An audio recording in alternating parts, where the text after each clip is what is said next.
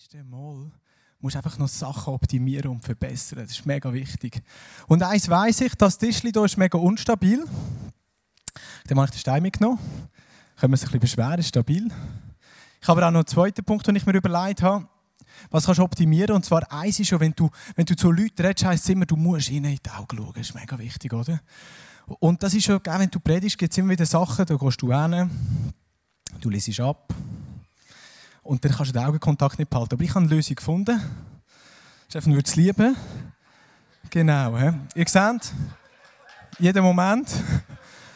Ich schaue und habe vollen Blickkontakt. He? Ihr fühlt euch jeden Moment 100% abgeholt, oder? Kann heute niemand behaupten, ja. ja. Wenn du jetzt vielleicht da bist und du schaust ab und denkst, boah, gestern war aber ein heftiger Abend. Ins Gesicht sogar der Pascal doppelt. das ist eine optische Täuschung. das ist, ähm, ja, ich weiß, es gibt einen da hinten, der behauptet ja, äh, mein altes Leben vor Jesus, ähm, dort habe ich Filme als Jean-Claude ähm, äh, oder? Das ist einfach Behauptung dahinter, aber äh, ich muss jeder selber entscheiden. Soll ich eurer Fantasie? Ich habe heute Morgen eine mega lustige Erfahrung gemacht mit dem Stein, weil ich wusste, ich muss einen Stein mitbringen. Der Stein steht auch für Predigt heute oder lebendiger Stein, also hat schon ein bisschen mehr Grund als der Tischbeschwerer. Und dann habe ich mir gestern gesagt, weißt du was, ich laufe heute ins ICF, das ist etwa 40 Minuten, und dann nehme ich einfach unterwegs einen Stein mit. Mhm. Das Haus ist zusammengefallen, nein. Aber ähm, mein Sicherheitsdenken hat mich wieder mal eingeholt.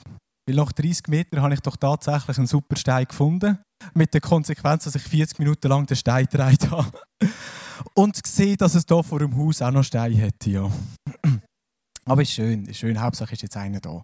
Wir werden ihn sicher noch einbauen können. Ich hoffe Wir sind mit in dieser Petrus-Serie im ersten Brief von Petrus. Und es gibt ein paar Sachen, die werde ich mega betonen, die mich auch extrem bin ich extrem spannend und beeindruckend finde am Petrus selber. Mir kommt das gar nicht zum Schein, oder? Wenn du zum Beispiel einfach das Neue Testament durchliest, dann könntest du in diesen Bereich hineinkommen, dass du denkst, hey, ähm, der Paulus hat eine mega wichtige Rolle gehabt. Ich meine, so viele Briefe sind von Paulus, er hat so viel, so viel geschrieben. Aber der Petrus im Fall, der Petrus, das ist der Leiter unter den Aposteln. Das war der Petrus, nicht der Paulus. Der Petrus war auch der, der am nächsten mit Jesus unterwegs war. Er hat ganz viel, sehr intime Zeit mit Jesus zusammen. Also Jesus hat seine Jünger ein unterschiedlich näher an sich kennengenommen. Wir lesen von den 72, von den 12, von den 3. Und der Petrus war wirklich der Einzige, der noch näher bei Jesus war und unterwegs war. Und dass er Leiter war, sieht man auch an mehreren Punkten. Bei der Apostelgeschichte, wo der Heilige Geist ausgossen wird, ist es der Petrus, der die erste Predigt hält. Es ist er. Es ist der Petrus, der sagt bei den Aposteln, wir müssen jemand Neues setzen anstelle von Judas. Er bringt das rein. Und wegen dem finde ich es auch mega spannend und interessant, dann zu lesen, was denn der Leiter der Apostel uns durch den Brief mitteilen Und wenn man so den Kontext auch anschaut vom ersten Petrusbrief, dann ist auch ganz wichtig, dass wir uns ein bisschen in das Setting hineindenken. Der Petrus ist in Rom und in Rom passiert in dem Moment etwas mega Krasses. Es bricht die Verfolgung aus. So richtig Verfolgung. Das ist der Moment, wo du öffentlich dir gut überlegst, ob du jetzt erzählst von Jesus Christus oder nicht. Weil dein Leben auf dem Spiel steht. Es ist der Moment, wo in Rom selber es hat einen riesen Brand gegeben. Der Nero war an der Macht und der Nero hat Welle den Brand, wir vermuten sogar, dass er den geleitet hat, zum Platz hat zum Bauen. Und der Nero hat Welle irgendeinen Sündenbock finden und dann hat er einfach das Gerücht verstreuen, dass sie Christen waren. Und das hat natürlich bei mega vielen Leuten, die viel verloren haben, einen Zorn ausgelöst. Und das ist der Anfang der Verfolgung. Und in dieser Zeit ist der Brief entstanden. Es ist so eine intensive Zeit, dass zwei Jahre nachdem der Petrus den Brief geschrieben hat, wo wir jetzt mit drin sind, ist der Petrus gestorben. Aber nicht natürlich, wir haben ihn gekreuzigt. Das ist doch crazy. Und etwas, was ich mit Petrus auch mega stark finde, zum Beispiel der Paulus ist ja einer, das ist der Single Man, oder? Er ist unterwegs, alleine, voll für Gott. Er sagt sogar, hey, das hat Power, weißt du, alleine zu sein. Überleg dir gut, ob du heiraten willst.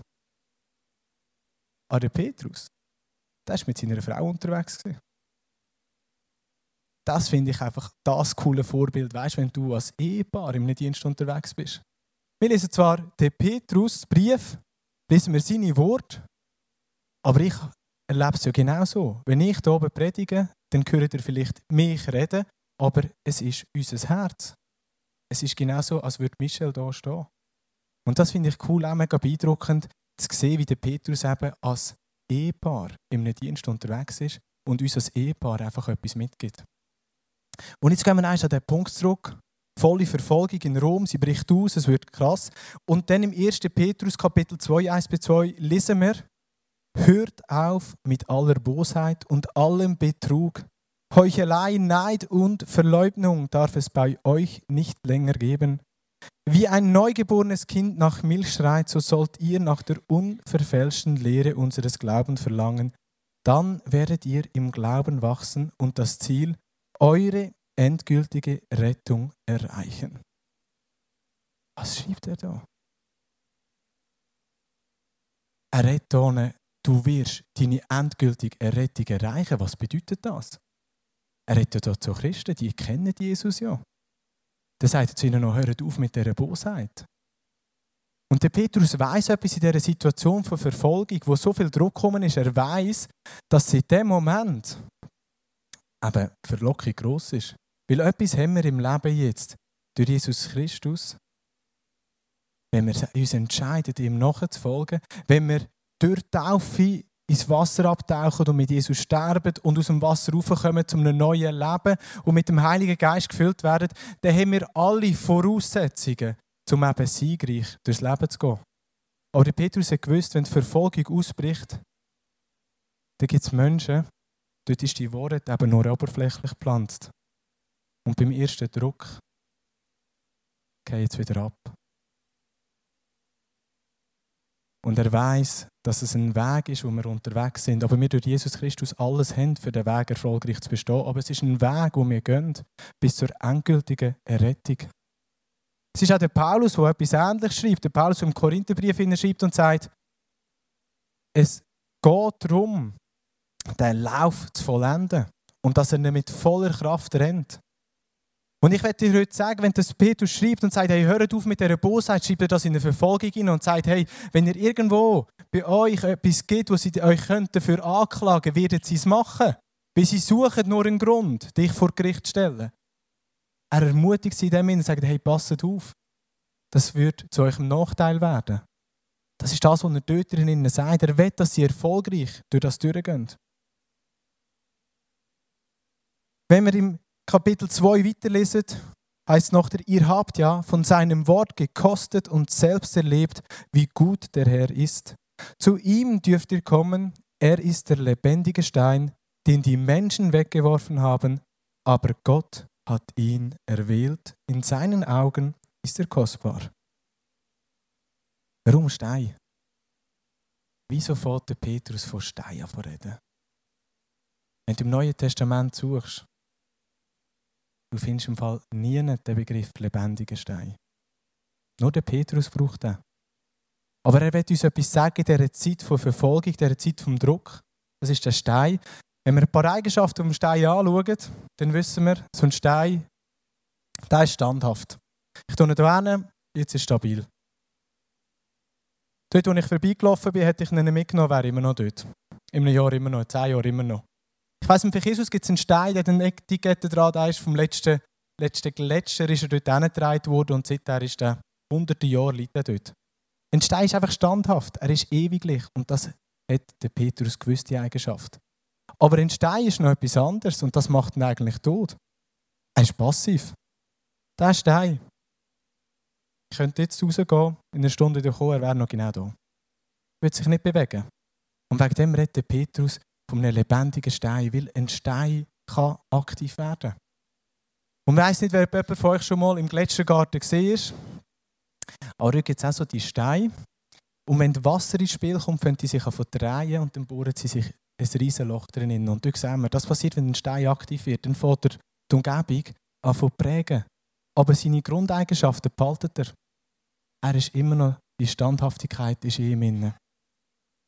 Und Jesus Christus wird als der lebendige Stein bezeichnet. Und das hat einen ganz tiefen Grund. Weil wenn wir jetzt wirklich den lebendigen Stein finden dann müssen wir ins Alte Testament gehen. Weil ein Stein kann noch viel mehr. Im 4. Mose 20,8 gibt es eine Geschichte, wo Gott zu Mose spricht und sagt, nimm deinen Stab, ruf mit deinem Bruder Aaron das Volk vor dem Felsen dort zusammen. Vor ihren Augen sollt ihr zu dem Stein sprechen, dann wird Wasser aus ihm herausfließen und ihr könnt den Menschen und Tieren zu trinken geben. Stell dir mal vor, eine Situation, das Volk hat kein Wasser, es wird verdursten, es wird sterben. Und dann kommen wir zu einem Stein und dann heisst es, hey, schau, genau dort wird Wasser rausfließen. Und dann wird der Stein zu einem lebendigen Stein, weil es kommt Leben daraus raus. Das ist der Unterschied.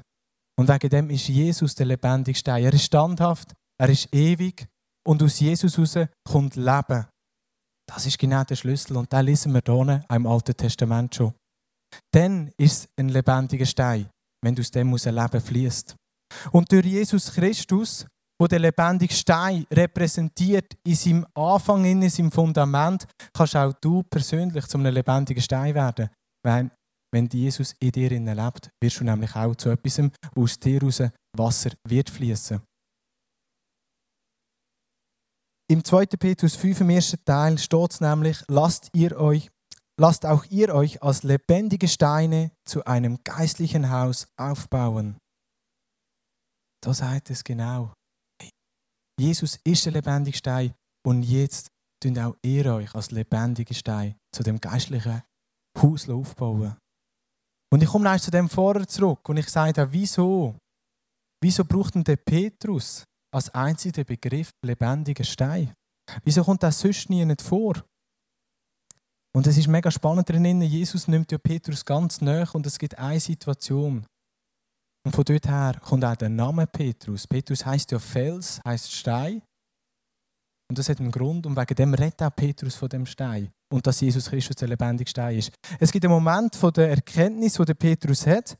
Und das lesen wir, als Jesus in die Gegend von Caesarea Philippi kam, fragte er seine Jünger, für wen halten die Leute eigentlich den Menschensohn? Die Jünger erwiderten, einige meinen, du seist Johannes der Täufer. Manche dagegen halten dich für Elia und manche für Jeremia oder einen anderen Propheten von früher. Und ihr, für wen haltet ihr mich? fragte er sie. Und jetzt kommt's. Da antwortete Simon Petrus, du bist Christus, der von Gott gesandte Retter. Du bist der Sohn des lebendigen Gottes. Das ist krass, oder? Das ist etwas, wo jemandem nicht einfach jeden Tag sagst, oder? Mit jemandem im Gespräch bist und sagst, hey, für wer haltest du mich? Oder was meinst du von mir? Dann sagst du vielleicht, ja, hey, heute bist du schön angelegt oder äh, cool. Heute mal ein T-Shirt mit einem Gesicht angelegt, mega originell. Das ist wahrscheinlich nicht das, was du gerade als erstes sagst. Weil das ist ein mega tiefe Wort, wo Petrus da ausspricht. Und genau so reagiert Jesus auch. Er sagt dann, du kannst dich wirklich glücklich schätzen, Simon, Sohn von Jona, sagt Jesus. Diese Erkenntnis hat dir mein Vater im Himmel gegeben. Von sich aus kommt ein Mensch nicht zu dieser Erkenntnis. Ich sage dir, du bist Petrus, auf diesen Felsen werde ich meine Gemeinde bauen und selbst die Macht des Todes wird sie nicht besiegen können. Ich werde dir die Schlüssel zu Gottes himmlischen Reich geben. Was du auf der Erde binden wirst, soll auch im Himmel gebunden sein. Und was du auf der Erde lösen wirst, soll auch im Himmel gelöst sein. Und darauf verbot er seinen Jüngern streng, jemand zu sagen, dass er Christus sei. Das ist krass, oder? Der Petrus hat eine Erkenntnis. Und das ist im Fall eine mega wichtige Stelle in der Bibel, weil in dieser Stelle gibt es auch ganz viele Auslegungen, die eigentlich, wie soll ich das sagen, eigentlich eine Fehlinterpretation reinkommt. Weil ganz viele, oder immer wieder höre ich, dass der Petrus der Fels ist. Aber Jesus sagt, hey, das, was du jetzt erkennt hast, das kann dir nur der Vater im Himmel geben. Und nachher sagt er, das ist der Fels. Jesus baut seine Kille nicht auf eine Person und auch nicht auf eine Person, die ihm in der ersten Möglichkeit dreimal verleugnet. Jesus baut seine Kille auf einer Erkenntnis und auf einer Wort. Und diese Wort, die hat so viel Power, weil Jesus die eigentlich repräsentiert. Da steht nämlich da, auf diesen Felsen werde ich meine Gemeinde bauen und selbst die Macht des Todes wird sie nicht besiegen können. Oder dort drauf baut Jesus seine Kirche, seine Gemeinde. Das ist das Fundament der Erkenntnis, die der Petrus hat. Nicht er als Person, sondern das, was er drinnen erkennt hat. Und zwar die Worte, dass Jesus Christus der Sohn ist von Gott, dass er der Christus ist. Und das ist mega wichtig, weil dem erkennen wir, was ist denn der Fels überhaupt? Jesus repräsentiert den lebendigen Fels. Er repräsentiert die Worte, wo in ihm, durch ihn, ihn lebt. Und das ist der Fels, wo das Fundament ist von allem. Und diese Worte können wir auch uns innen aufnehmen. Die Erkenntnis kann Gott uns schenken. Und es ist noch eine krasse Erkenntnis. Du kannst jemandem die erklären. Es kann jemand mega studiert sein und das Evangelium durchlesen und die Textstelle sehen und sehen, okay, ja, Jesus ist für meine Sünde gestorben und so weiter, bla bla bla und er kann es auswendig lernen. Aber wenn er nicht die Erkenntnis hat, dass es in seinem Herzen aufblüht, ein Samen keimt und ein Pflänzchen daraus raus wird, dann ist er kein lebendiger Stein. Weil aus ihm muss das Leben nicht wird kommen. Es ist eine Erkenntnis, die man nur durch Gott bekommen können. Und der Petrus hat es in dem Moment. Und in dieser Stelle geht es noch weiter. Er sagt: Hey, lasst ihr euch als lebendige Stein zum einen Teil von dem geistlichen Haus aufbauen. Und das geistliche Haus ist etwas mega Wichtiges. Weil der erste Schritt, wenn man Jesus Christus kennt und annimmt und auf den Weg geht und in das neue Leben kommt und zu dem lebendigen Stein wird, dann bist du ein Nachfolger von Jesus. Du machst das Gleiche, was er gemacht hat. Du setzt genau das um. Und dann kommt etwas oben drauf. Da kommt ein Berufungserlebnis wo du einen ganz speziellen Platz in dem geistlichen, geistlichen Gebäude bekommst. Wo du ganz spezifisch weißt, für das braucht mich Gott. Aber es ist auf dem Fundament vom lebendigen Stein. Auf dem Fundament vom Jüngersein. Das Leben durch dich fließt und nachher dann ins geistliche Haus. Und das ist mega wichtig in dem, was wir machen und tun dass wir erkennen, es spielt eine Rolle, wieso dass wir etwas machen. Und als wir heute Morgen mit den Mitarbeitern da waren, habe ich gesagt, hey, wieso bist du heute da? Ist das das Fundament? Wenn du weißt, wer du bist in Jesus Christus. Und dann machst du es, weil du weißt, dort bist du gesetzt, dort bist du der Teil vom geistlichen Haus. Wenn wir herausfinden wollen, wo unser Platz ist in dem geistlichen Haus, dann ist mega wichtig, dass wir uns so nehmen, wie wir sind. Mega entscheidend. Es gibt eine Stelle im Alten Testament, wo beschrieben ist, wie wir einen Altar bauen sollen. 2. Mose 2025 und dort steht, wenn ihr mir einen Altar aus Steinen errichtet, so verwendet dazu nur unbehauene Feldsteine. Denn ihr würdet den Altar entweihen, sobald ihr ihn mit dem Meißel bearbeitet. Es ist doch ganz klar die Weisung, nicht nur Steine und Löhne so, wie sie sind. Und ich finde das eben mega, mega wichtig, wenn du unterwegs bist und du merkst, hey, jetzt hast du den Weg mit Jesus eingeschlagen, jetzt wirst du dem lebendigen Stein.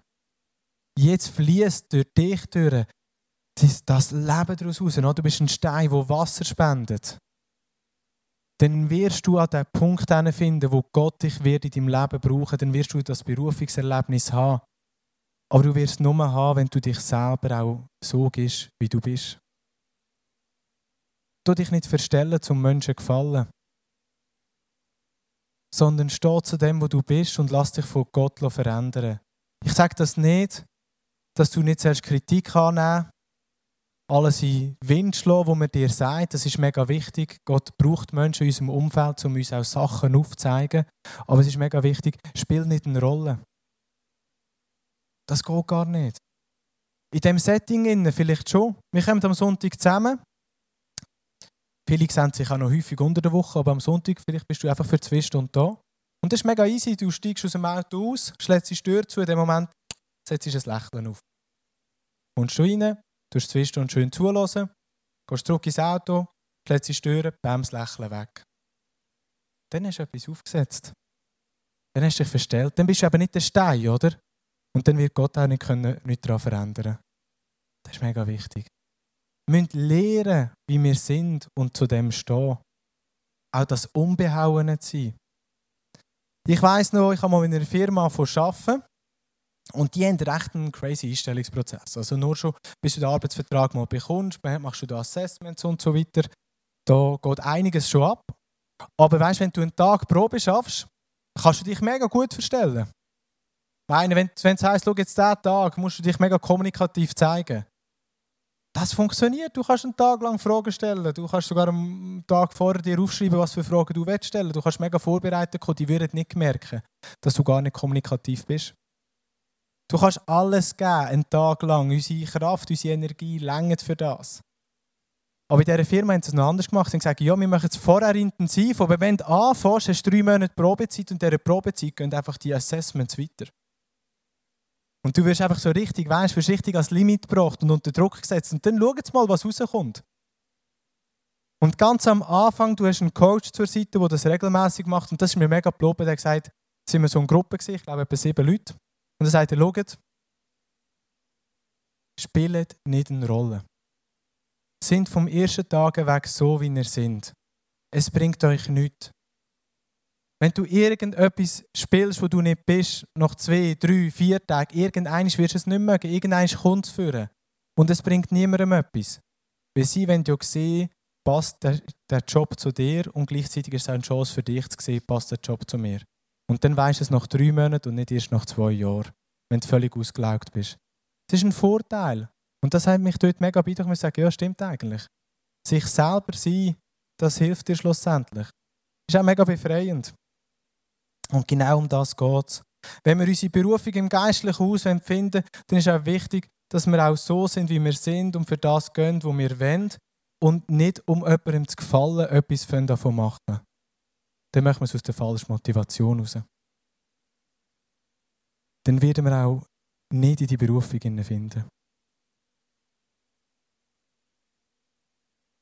Wenn wir das Fundament haben vom lebendigen Stein, den ich gesprochen habe, geht der Petrus eins weiter. Er sagt, hey, schau, lasst euch als lebendiger Stein zu einem geistlichen Haus aufbauen. Und dann in Petrus 2,5 steht, dann könnt ihr Gott als seine Priester dienen und ihm Opfer darbringen, die der Heilige Geist in eurem Leben gewirkt hat, weil ihr zu Jesus Christus gehört. Nimmt Gott diese Opfer an. Er sagt, wenn du dich zu dem geistlichen Haus aufbauen dann dann kannst du Gott als Priester dienen. Jetzt wird es crazy, oder? Priester, Priester lesen wir im Alten Testament. Und ich bin auf etwas mega Spannendes gestoßen, weil im Alten Testament hast du extrem, ähm, da würden die Leute das Priestergesetz, das hohe Priester und so weiter, oder? Da gibt es mega das Positionsdenken. Aber wenn du im 2. Mose 19,6 lesest, steht, ja, ihr sollt ein heiliges Volk sein, das allein mir gehört als königliche Priester sollt ihr mir dienen, sagt dies den Israeliten weiter.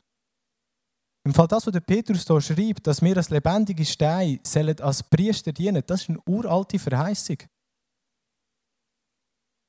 Die hat Gott eigentlich schon mit dem Volk Israel vorgehabt. Und dann hat er gesehen, es klappt nicht. Und dann hat es halt plötzlich die Positionen gegeben. Aber eigentlich hat Gott das schon mega lang mit uns vorgehabt. Das mega lang machen. Hat jeder einzeln als Priester. Weil ein Priester hat gewisse Rechte und Pflichten und genau das wünscht sich Gott für dich. Und das Coole ist eigentlich, wenn du Gott in sich anschaust, merkst, es ist, Gott ist ein Optimist. Das ist mega Hammer, weil Gott weiß, was er schafft, das ist gut. Und wenn so etwas dann daraus raus, aus einer Entscheidung etwas nicht Gutes kommt, dann schafft er einen Weg, dass es wieder gut kommen kann. Das siehst du durch die ganze Bibel durch. Adam und Eva. Bam, er schafft es, es ist gut. Und am Schluss von der ganzen Schöpfung schaut es an und sagt sogar, wow, es ist sehr gut. He? Und was kommt dann? Kommt der Bruch. Aber gleich hat Gott am Anfang einen mega optimistischen Plan gehabt. Er hat gewusst, hey, ich will Beziehung mit diesen Menschen, ich will mitten unter ihnen sein. Und genau das ist das, was wir in der Offenbarung lesen, dass Gott das schon wieder vorbereitet hat. Und auch durch Jesus Christus. Und genau das Gleiche ist auch mit der Priesterschaft. Gott ist total optimistisch. Er hat dort schon gesagt, hey, ich will, dass ihr mir als königliche Priester dient. Ich will, also wir kommen noch kurz dazu, was zum Priester denn alles kann und soll und darf. Und optimistisch hat er das dort als Verheißung schon gepflanzt. Weil er das Gute schafft und das Gute sieht. Und dann ist es anders gekommen und durch Jesus hat er uns wieder die Möglichkeit geschaffen, in das Gute hineinzukommen. Das ist Hammer, hä? Gott ist optimistisch. Ich liebe es. Als Priester bist du erwählt. Als Priester hast du Zugang zu Gott. Du hast eine Beziehung. Als Priester bist du zum Dienst gesalbt und zugerüstet. Hey, das sind doch alles mega coole Sachen. Das ist doch der Hammer, oder? Dass du jemandem erzählst. Dass du in dem Sinne als lebendiger Stein, wenn du als Priester von dienen, weißt du, Gott hat dich erwählt. Bam. Weil er hat dir eine Erkenntnis geschenkt, wo ein Mensch von sich aus nicht draufkommt. Stark, oder? Das ist mal das Erste, was du weißt. Es ist doch ein mega Privileg, erwählt zu sein, auserwählt zu sein. Wer wünscht sich das schon nicht? Du bist erwählt, ein Prinz zu sein. Du bist erwählt, ein Sohn von Gott zu sein. Das ist drin, das ist ein riesen Privileg. Als Priester hast du Beziehung zu Gott. Du kannst mit ihm Zeit verbringen. Du kannst mit ihm reden. Du kannst ihn hören. Das ist doch ein riesiges Privileg. Das muss nicht jemand anders für dich machen. Du musst ihm nur hin Geld zahlen und dann lässt und sagt, jawohl, da, oder? So und so ist es. Du kannst es selber. Hey, das ist der Hammer. Brauchen wir nicht. Wenn du es mal einfach in der Welt anschaust, zum Beispiel, ähm, nicht mehr Auto reparieren. Ich kann nicht selber Auto reparieren. Also, meine Konsequenz ist, ich lasse für jemanden für mich machen. Ich habe jetzt einen der besten Garagisten. Danke, Fritz. Aber ich weiß im Endeffekt, oder, ich kann es nicht selber, also muss ich es bringen und schlussendlich, logischerweise, zahle ich auch etwas dafür. Ist mega okay. Aber im Fall im Geistlichen, im Reich, wo Gott schafft, ist er befähigt uns mit allem. Und das ist es. Er befähigt uns, Beziehung mit Gott zu haben. Das ist als Priester. Und er gibt uns alles, was wir brauchen, zum Dienst gesalbt zu sein, gerüstet zu sein. Bedeutet, dass wenn du dich taufen und mit Jesus stirbst, in das neue Leben kommst, in dieser neuen Schöpfung, lebst von dir, die neue Geburt, dann wirst du erfüllt mit dem Heiligen Geist. Irgendjemand kommt, leitet dir die Hand auf und du wirst taufen mit dem Heiligen Geist. Und dann bist du gesalbt zum Dienst, du hast alles, Geistesgaben und so weiter, kannst du voll davon einsetzen. Gott ist nicht, er hebt nichts zurück. Ist alles da. Und das sind die Privilegien, wenn wir als Priester losgehen. Und ich glaube, die lieben wir. Aber ich weiss, als ich 18 geworden bin, hat mein Vater mich zur Seite genommen und gesagt, Pascal, komm mal schnell. Jetzt habe ich den Hammer für dich. Weißt du, wenn du 18 wirst, dann hast du Recht, oder? Der Hammer, auf das warten wir. Yes, Autofahren, äh, Ausgang, bla bla bla. Geld gibt ja ganz viel. Du kannst reisen, wie du willst. Aber es gibt auch Pflicht. Es gibt auch Sachen, gell, wenn du dann willst, eine Stelle auskleiden dann musst du halt beides mitbringen. Es hat plötzlich vielleicht auch etwas andere Konsequenzen. Und das nennen wir Mündigkeit. Und das ist bei der Priesterschaft genau gleich. Und vielleicht ist es nicht so populär. Ich liebe die Punkte, aber ich weiß, es ist nicht so populär. Weil zum Priestertum gehört auch, dass du gehorsam bist und das Wort von Gott achtest. Das für dich eine Priorität hat.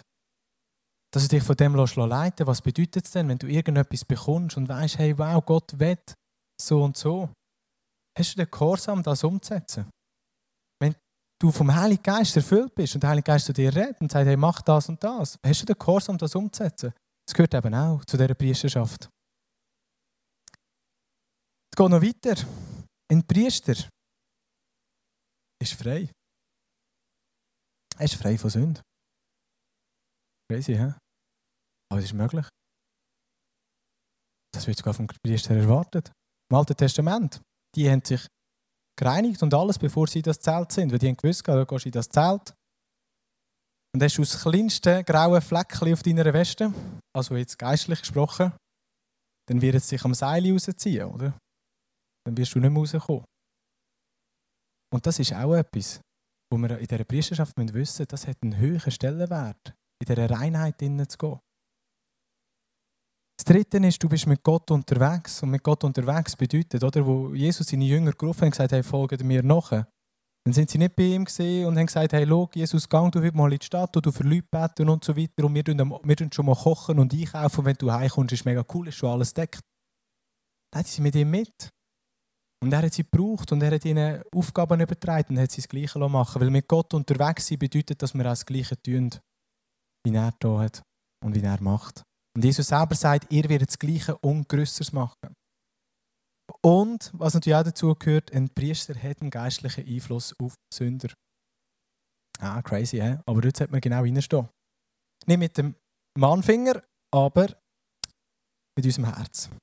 Genau das ist es. Und das ist etwas mega Wichtiges.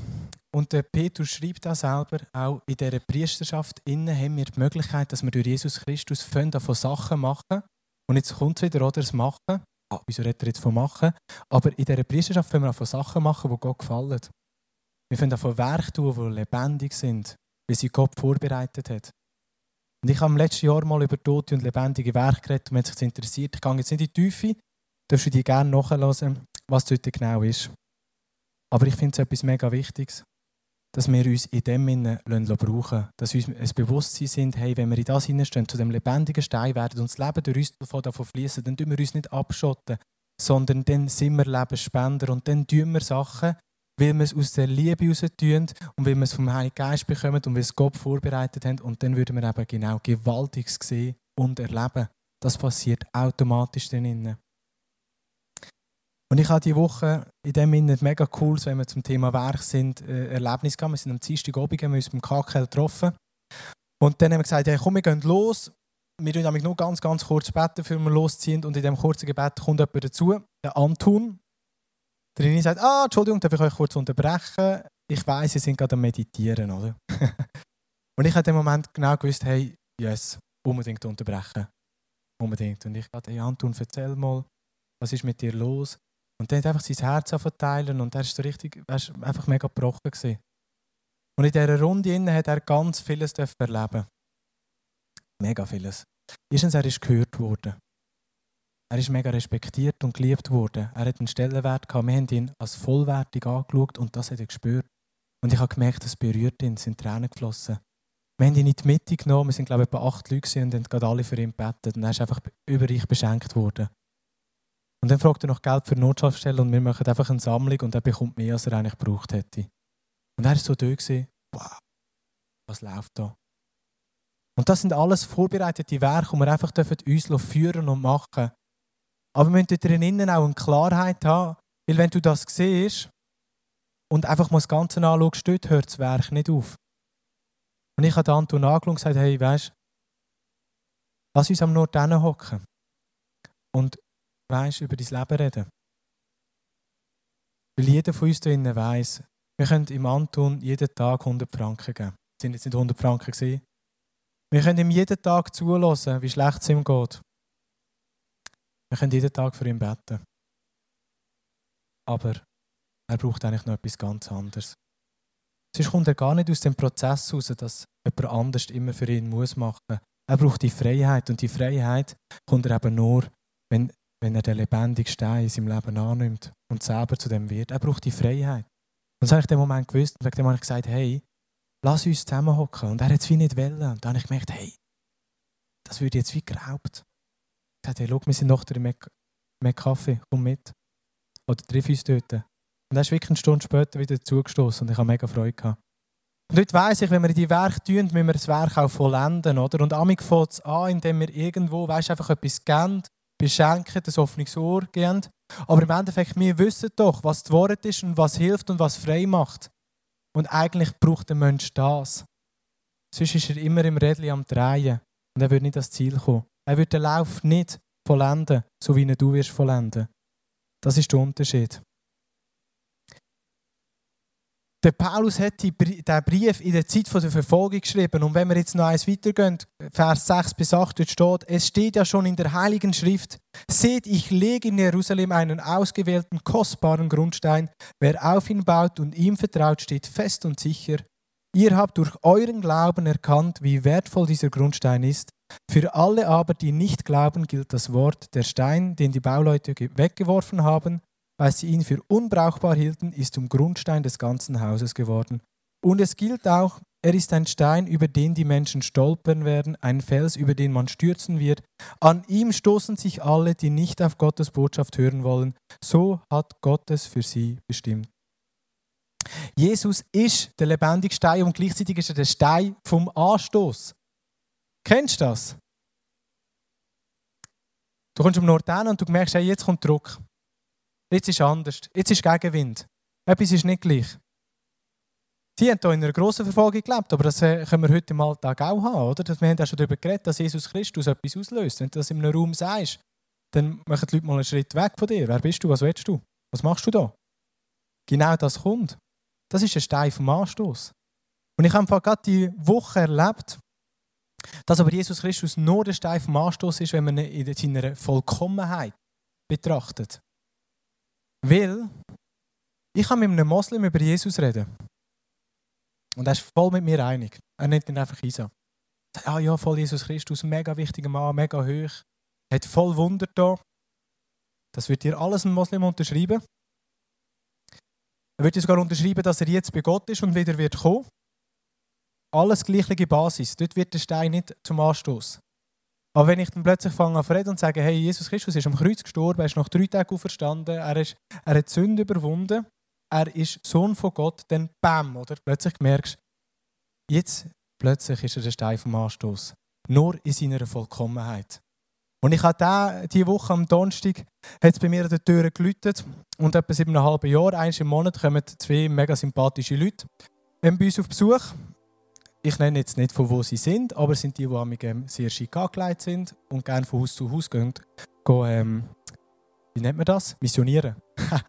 und ich denke mir einfach, wenn ich jemandem erzähle, dass ich an Jesus glaube und eine lebendige Beziehung habe, wieso kommt die Person immer wieder zu mir und will mir irgendetwas von Bibellesen erzählen. Wenn ich der Person sogar sage, hey, ich lese so viel in der Bibel und ich kenne es so gut, wieso kommt die immer wieder? Irgendetwas stimmt doch nicht. Es ist wie eine andere Motivation dahinter. Und in dem Moment, wo sie läutet und die Tür aufmachen, merke ich, weißt du was? Diesen Leuten geht es nicht um Jesus. Es geht um eine Organisation. Es geht um ein Gebäude, um eine Institution. Sie würden erst aufhören zu wenn du in der gleichen Organisation bist. Vorher nicht. Und das aus einem Grund. Weil sie Jesus gar nicht in dieser Vollkommenheit kennen, wie ich ihn kennengelernt habe. Und das Bärli kommt steigen darauf und steht vor mir. Und ich schaue ihn an und ich weiß, sie sind schon so manchmal da aber mit mir haben sie noch nie geredet. Und dann schaue ich ihn an und sage, ich habe gerade eine Frage. Was ist dein Auftrag heute hier bei mir? Was hast du für einen Auftrag? Und dann schaut er mich an und ich merke, mit dem hat er nicht gerechnet. Und es ist mir nicht darum gegangen, jemanden bloßstellen oder so, ich fand das gar nicht gut.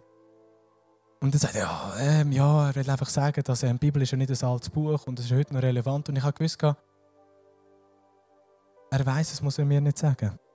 Und ich habe gemerkt, der hat gar keinen Auftrag bei mir. Und wenn das so ist, dann habe ich doch einen Auftrag bei ihm. Also habe ich das so gemacht. Dann habe ich von Fragen gestellt und gesagt, hey, wie erlebst du den Heiligen Geist im Alltag? Und einfach Geschichten erzählen, wie wir es machen, was, wie der Heilige Geist auf der Straße wirkt und so weiter.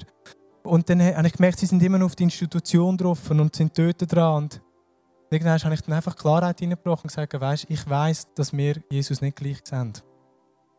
Ich glaube, dass Jesus der Sohn von Gott ist. Und ich weiß, ihr glaubt das nicht. Und in dem Moment war Klarheit draussen. Und weißt du, das ist das Schönste? Wir haben uns verabschiedet mit einem Lächeln. Ich ihnen eine Aufgabe mitgeben, gesagt, sie sollen Römer 6 lesen, wenn sie das nächste Mal kommen. Und ich weiß, sie würden es machen. Und sie haben am Schluss gesagt, hey, es war mega schön, mit dir zu reden. Oder mit ihnen. Ich sage so freundlich und so. Und ich glaube, das ist der entscheidende Punkt. Bist klar, aber bist dir auch bewusst, Jesus Christus ist ein Stein vom Anstoß und du kannst dich nicht mit jedem eins machen, der von Jesus redet, weil redet von dem Jesus, wo du redest. Ist es der gleich? Ist es Isa oder sonst irgendeiner? Aber ich weiss, der Jesus Christus, wo ich daran glaube, der hat gewaltiges Gewicht, hat Wunder da und er hat uns freigesetzt, das Gleiche zu machen. Der Jesus glaube ich von ganzem Herzen. Und das ist der Jesus Christus der am Kreuz für uns gestorben ist. Für mich persönlich, für dich ganz persönlich, ist er dort in den Tod gegangen. Er das fehlerlose Lamm.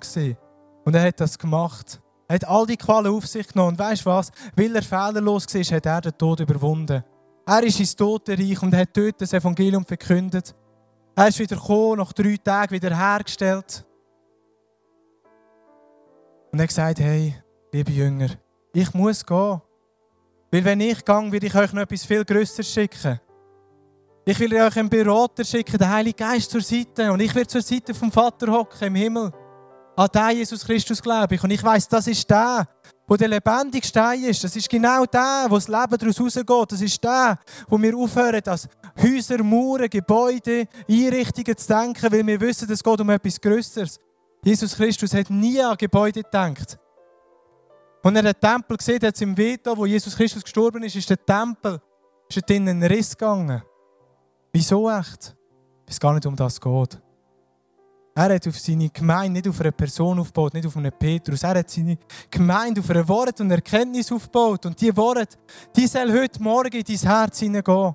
Die soll heute Morgen dich völlig neu erquicken, weil du bist berufen, der Stein, der lebendig zu sein, wo Wasser fließt, wo Leben rauskommt, wo Leben weitergeht.